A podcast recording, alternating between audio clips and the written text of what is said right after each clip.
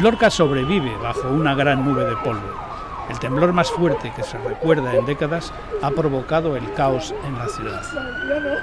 Gritos, sirenas, coches resuenan por las calles. Ese 11 de mayo de 2011, todo el mundo parece correr sin rumbo en una carrera por encontrar a familiares y amigos entre los escombros.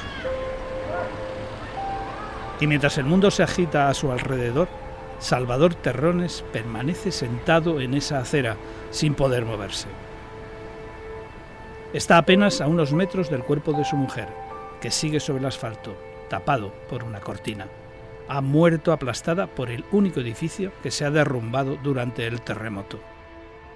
A Salvador ahora solo le quedan sus hijos, pero ¿dónde están Salva y Sergio? Una hora antes, la médico de urgencias María José Carrillo está en la plaza del trabajo junto a su equipo tras el primer temblor.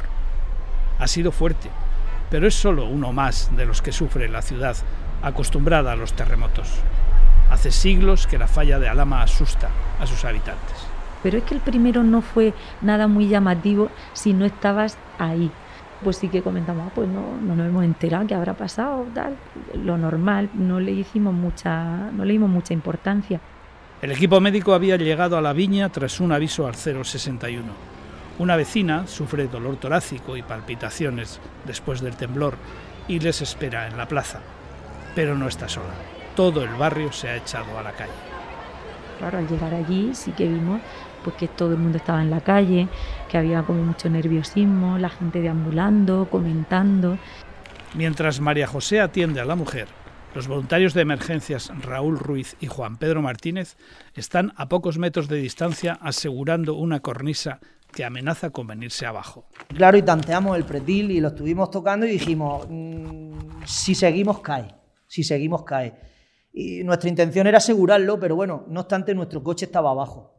El coche estaba abajo, nuestro coche estaba cortando el paso a la, a la, a la circulación. Y antes de tocar el pretil, pues le comenté a Raúl, digo, Raúl, voy a quitar el coche. Bajo en un momento, quito el coche y ahora, y ahora iniciamos el tema. La inquietud y el miedo se sienten en el aire. María José y su equipo tratan de calmar a la mujer del aviso. Le recomiendan que vuelva a su casa para tranquilizarse una vez que ya ha pasado el peligro esté tranquila en su sofá y demás. Y justo diciendo, bueno, eh, yo le estaba diciendo eso y la señora me dijo, no, que han dicho por la radio que mejor no estemos en las casas que intentemos estar al aire libre, que no estemos bajo cubierto y demás.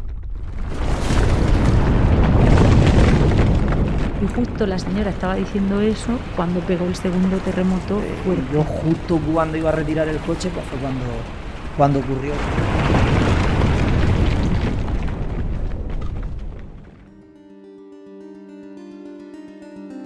Lorca. Las cicatrices del temblor.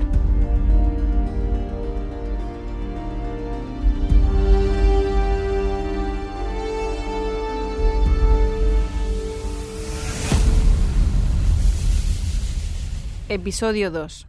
Cinco vidas bajo tierra. Para mí fue una explosión. O sea, a mí me dices que, que ha reventado un camión de gas y más o menos parecido. O sea, para mí fue una explosión. Lo que Raúl Ruiz, el voluntario de emergencias, vive como una explosión es en realidad un terremoto de 5,1 grados en la escala Richter, el segundo de aquella tarde y el más fuerte vivido nunca por todos los que estaban allí. Todos los edificios tiemblan, las cornisas se desmoronan. Raúl y Juan Pedro, uno en la calle y otro subido a una terraza, se pierden de vista. Yo veía que los escalones, algunos habían desaparecido, lo que es el forjado de la escalera estaba completamente roto, se veían los hierros, eh, había escalones que había que saltar para llegar de uno a otro aproximadamente unos 40-50 centímetros y yo subí arriba a la terraza y, mi compañero Raúl no estaba. Y yo pues allí pues, me asusté bastante. La polvareda levantada por el temblor no deja ver a más de un palmo de distancia. Luchando contra el miedo, Juan Pedro sube al edificio del que se acaban de desprender varios cascotes para encontrar a su compañero. Bueno, pues bajé tan rápido como, como subí, bajé y al salir a la calle pues empecé a llamarle. Raúl, Raúl, Raúl, en una intensa nube de polvo. Y bueno, pues apareció Raúl.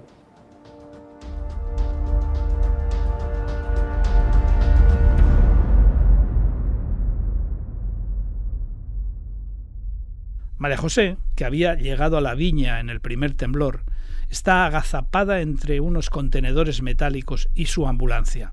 Se ha refugiado allí, ahora que la tierra ha temblado por segunda vez. Tras esos intensos segundos, alza la cabeza y descubre que este terremoto ha sido mucho más devastador que el primero. Aunque apenas puede ver nada, comprende que su trabajo acaba de empezar lo que veo es gente eh, asustadísima, como estaba yo, sinceramente. Ya a raíz de ahí sí que empezamos a ver cosas y claro, lo que veíamos era dantesco. Estábamos, digamos que en el epicentro, en la zona cero del terremoto y no sabíamos cómo estaba el resto de Lorca. Lo que ve María José cuando consigue acostumbrarse al polvo que se ha levantado es el escenario de una guerra. Coge su maletín y echa a andar cuando unos gritos llaman su atención. Un hombre subsahariano carga con un niño que no se mueve. Detrás corre una mujer queriendo alcanzarlo. Tenía una fractura y unas lesiones en el cráneo incompatibles con la vida, que era muy evidente que no, que no tenía ninguna opción y detrás de él venía la madre de ese niño pues, llorando, muy afectada de ver cómo estaba su hijo. Y esa fue la primera imagen que yo vi. Cada segundo cuenta en una catástrofe. Los sanitarios que se enfrentan a ellas saben bien lo que tienen que hacer. Lo han practicado decenas de veces en simulacros. Deben decidir a quién atender, centrarse en los que pueden salvar, asumir también que por algunas personas ya no pueden hacer nada yo sabía que ese niño no, no tenía ninguna opción de, sobrevivir. Y, tienes que, tomar la decisión de, de, pasar de él, entre comillas, y, pasar al siguiente paciente. Aún así, cuando yo vi que era la madre la que venía detrás, me acerqué al niño e intenté hacer como que hacía algo más que nada pues, por el efecto de, la madre y luego lo que hice fue irme a atender a la madre. No hay tiempo para el dolor ni la pena. María José solo tiene unos pocos segundos para atender a la madre. Recuerdo que sí que le dije que le pasa, que le duele, le pasa algo, se nota usted algo. Sí que recuerdo que me, que me fui a la parte médica. No hablé con ella como consuelo, porque la verdad es que no, no, no, lo hice así. Me fui a la parte médica y no, y no a la parte, pues eso, más, a lo mejor más em, emocional. De todas partes surgen voces que reclaman la atención de los voluntarios de emergencias y de los médicos. La gente en Lorca veía un uniforme, veía sanitario y todos venían a donde estábamos nosotros demandando atención, evidentemente. Porque al tiempo que se va despejando el aire, los gritos y las palabras de socorro van en aumento. Alguien me dijo, se ha derrumbado un edificio, hay, hay niños dentro.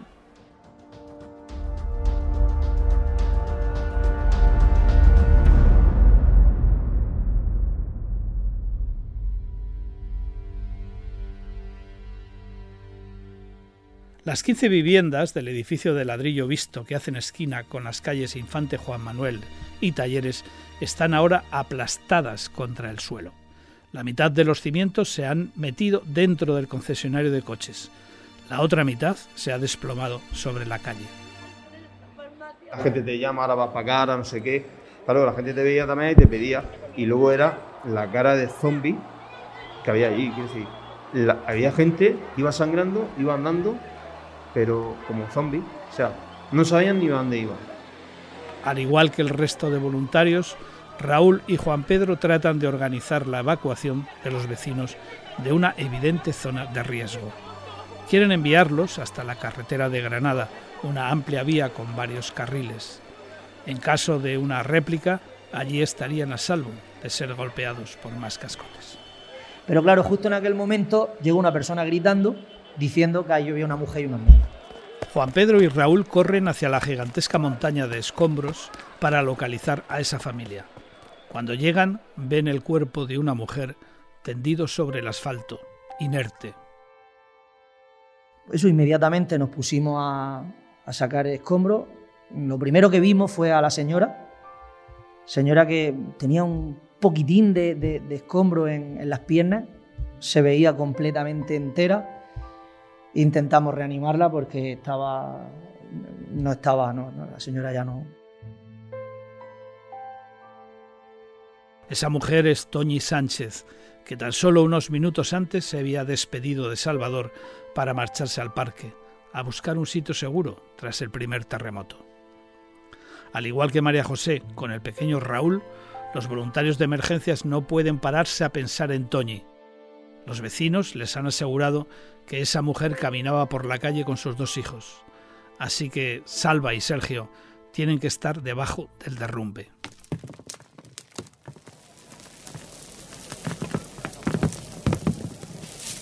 Entonces empezamos a quitar cortinas, barras, tubos de calefacción, una ventana, escombro, mucho escombro.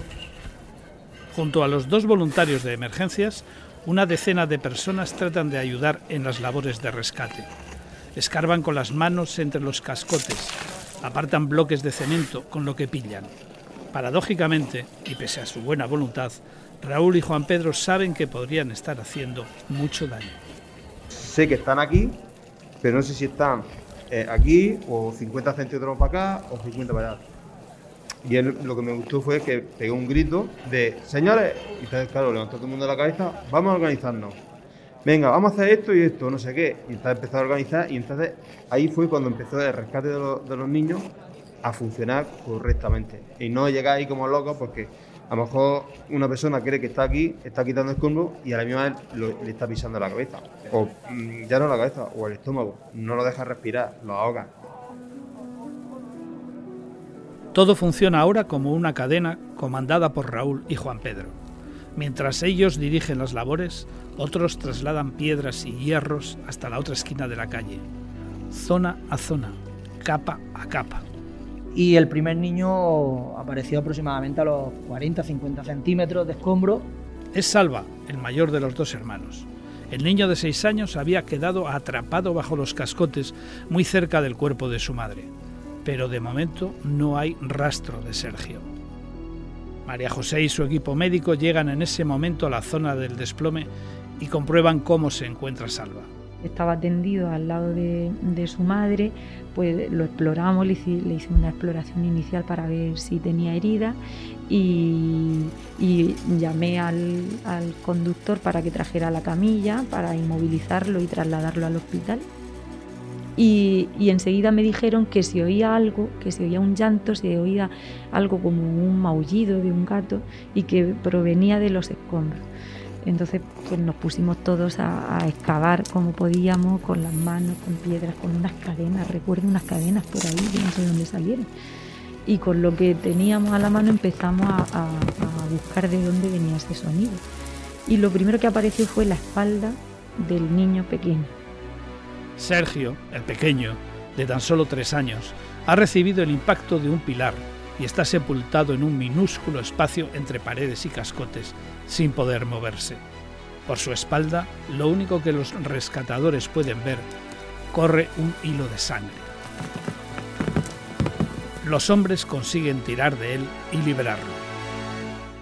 Fue sacarlo, me lo, lo dieron así hacia atrás, yo lo cogí e inmediatamente me di la vuelta y lo primero que me encontré fue a la médico del 061, digo, aquí lo tenéis, y, me alegré muchísimo de, ver que estaban con conciencia, que estaban eh, respirando, y, bueno, yo lo recuerdo asustado.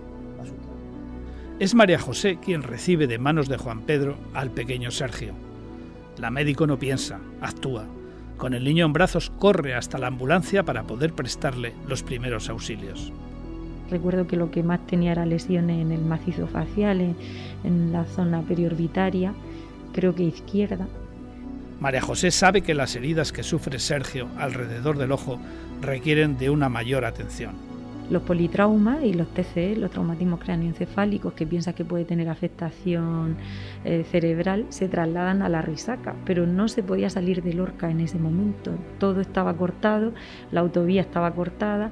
No hay otra alternativa que ir al hospital de la ciudad, el Rafael Méndez. A pesar de que no sabe si las instalaciones se han visto afectadas por el terremoto, es la única opción para tratar las heridas de Sergio. Sin dudarlo un segundo más, suben al pequeño a la ambulancia y parten hacia el centro médico, zigzagueando entre los coches destrozados y las cornisas desplomadas. Las calles están llenas de escombros y el conductor tiene que cambiar de rumbo constantemente. En el interior del vehículo, María José examina con más calma a Sergio. Era un niño muy pequeño, entonces mm, se quejaba de dolor y, yo creo que en ese momento lo único que era consciente del dolor que tenía y nada más. No, no creo que él pudiera en ese momento pensar qué es lo que ha pasado. Mientras los sanitarios tratan de curarle las heridas más superficiales, Sergio se aferra a su merienda. Es incapaz de abrir la mano para soltar el sándwich que le preparó su madre antes del seísmo. Se agarraba al sándwich como si fuera, no sé, fortísimo, como quien se agarra a la vida. Y recuerdo que no lo soltaba el sándwich. Oculta bajo una capa de polvo, María José descubre que la camiseta de Sergio es de Rayo McQueen, el protagonista de la película Cars. Inmediatamente se le ocurre una idea para distraer al pequeño del dolor. Me acuerdo que por el camino mi, mi sobrino tenía una camiseta igual que la suya y era súper fan de Rayo McQueen. Y me acuerdo que pues que íbamos pues eso comentando mientras le cogíamos la vía, le poníamos analgesia, medicación y demás, pues íbamos hablando con él de, ah, mira, ¿te gusta Rayo McQueen? Pues tal, y, comentando la película que yo estaba harta de verla con mi sobrino.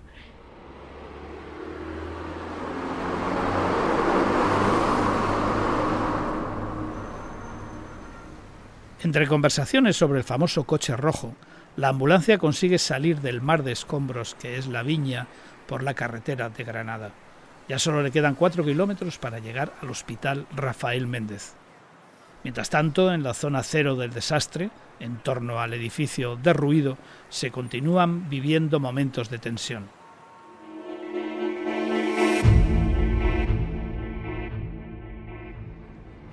El edificio de la esquina de la calle Infante Juan Manuel ha quedado hecho un amasijo de hierro y cemento.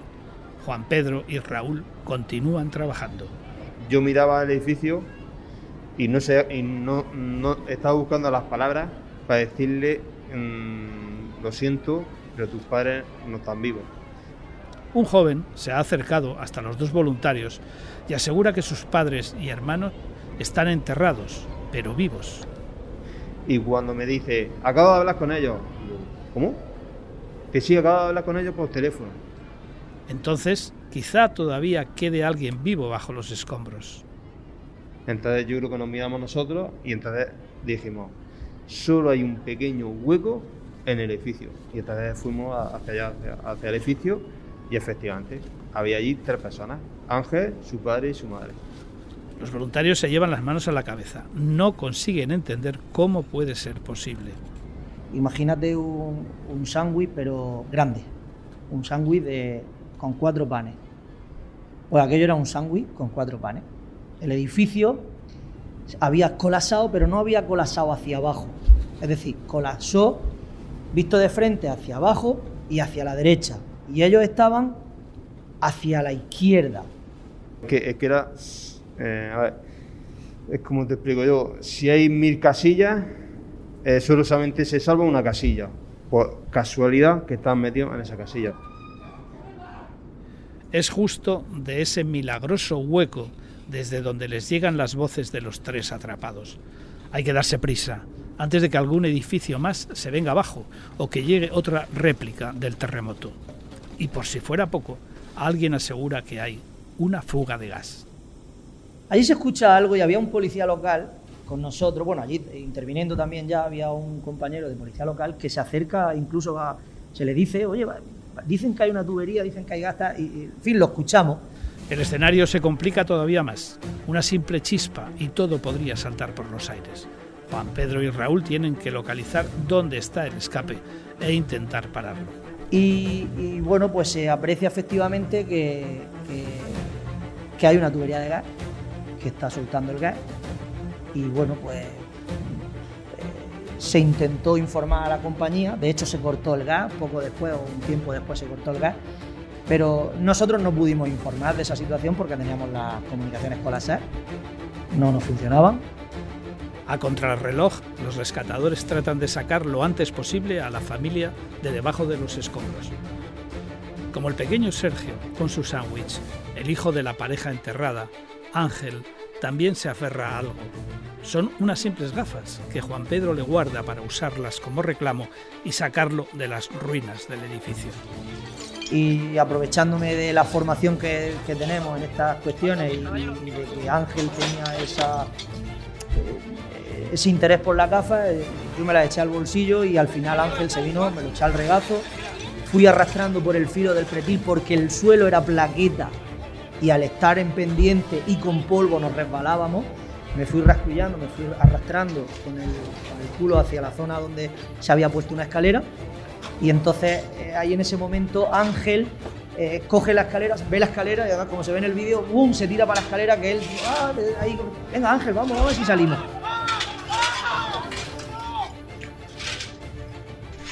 Eh, sacamos a Ángel y entonces de la manera que estaban colocados el padre y la madre decidimos sacar primero al padre porque hemos dicho que tenía el padre más escombro liberando escombro al padre, liberábamos escombro a la madre.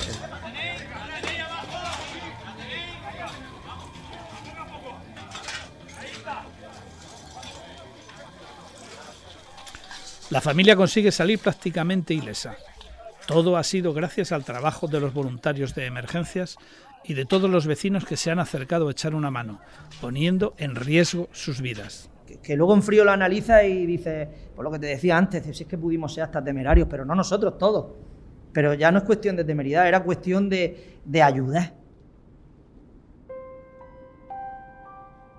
Pese a la alegría de haber salvado a cinco personas de la muerte, Juan Pedro y Raúl no pueden sacarse de la cabeza la imagen de Toñi, la mujer de Salvador. Y nos hacen mucho hincapié en que, bueno, no podemos empatizar en ciertos momentos con estas situaciones porque al final lo traslada. Pero es que no hay más remedio. Es que no es posible que una, una persona humana con sentimientos no pueda empatizar. De hecho, va a ser 10 años del terremoto y, y, yo tengo imágenes que no. que están ahí. Es que están ahí. ni la adrenalina de los rescates pueden con la rabia y la pena de no haber podido salvarla a ella también. La satisfacción de, ver a los dos niños y de saber que los dos niños están bien, pues choca un poco con la, con la, la decepción o, eh, de que esa persona no, no, de que la madre de esos niños pues no, no esté con ellos hoy, por aquella situación. Ahora, Juan Pedro y Raúl deberían ponerse en marcha. Toda la ciudad se encuentra afectada por el terremoto y los necesitan de forma urgente. Pero antes de abandonar el barrio de la Viña, Juan Pedro ve a Salvador, hundido al final de la calle. El hombre acaba de enterarse de que su mujer, Toñi, ha fallecido. Juan Pedro decide acercarse. Estuve hablando con el, con el padre de los dos chavales, le pregunté cómo estaba eh, tengo un ligero recuerdo, pero no, no, sé si me llegó a preguntar por, por ello y porque quiero recordar que le dije que se habían ido al hospital. Salvador no puede pensar con claridad. Ni siquiera recuerda que ya le han dicho que sus hijos están de camino al Rafael Méndez. Yo lo recuerdo perdido también. Lo recuerdo un poco como en shock. Eh, pues eso, expectante, como necesitando información, pero esto es una percepción mía. Lo vi también decaído, muy decaído, lo vi fuera de sí, lo vi pues eso, como, como que sabía y no quería saber. Juan Pedro tiene toda la razón. Aunque Salvador sabe lo que han visto sus ojos, no puede aceptarlo. Le resulta demasiado doloroso. Está paralizado. El derrumbe de un edificio acaba de arrebatarle el amor de su vida mientras el caos reina a su alrededor, ni siquiera tiene fuerzas para levantarse de la baldosa en la que se ha quedado inmóvil. Todavía necesitará unos minutos para reaccionar, coger el teléfono y empezar a buscar dónde están sus hijos.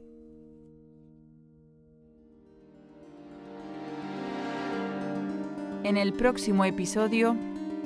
Tras el terremoto, el Hospital Rafael Méndez recibe una oleada de heridos y tiene que ser evacuado por los daños que ha podido sufrir. Pues esa esplanada estaba llena de camas y de pacientes. Pues buscando, buscando salir, buscando salir de ahí por, sin saber muy bien por qué, pero por lo que pudiera pasar. ¿no? Mientras tanto, Salvador se entera de que sus hijos han sido trasladados de urgencia a la capital. Y se lo lleva la música, el helicóptero.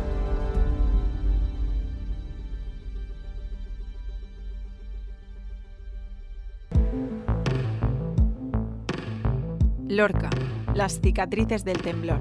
Escrito por Sergio Navarro Galvez y María García Clemente. Montado y editado por Iván Rosique.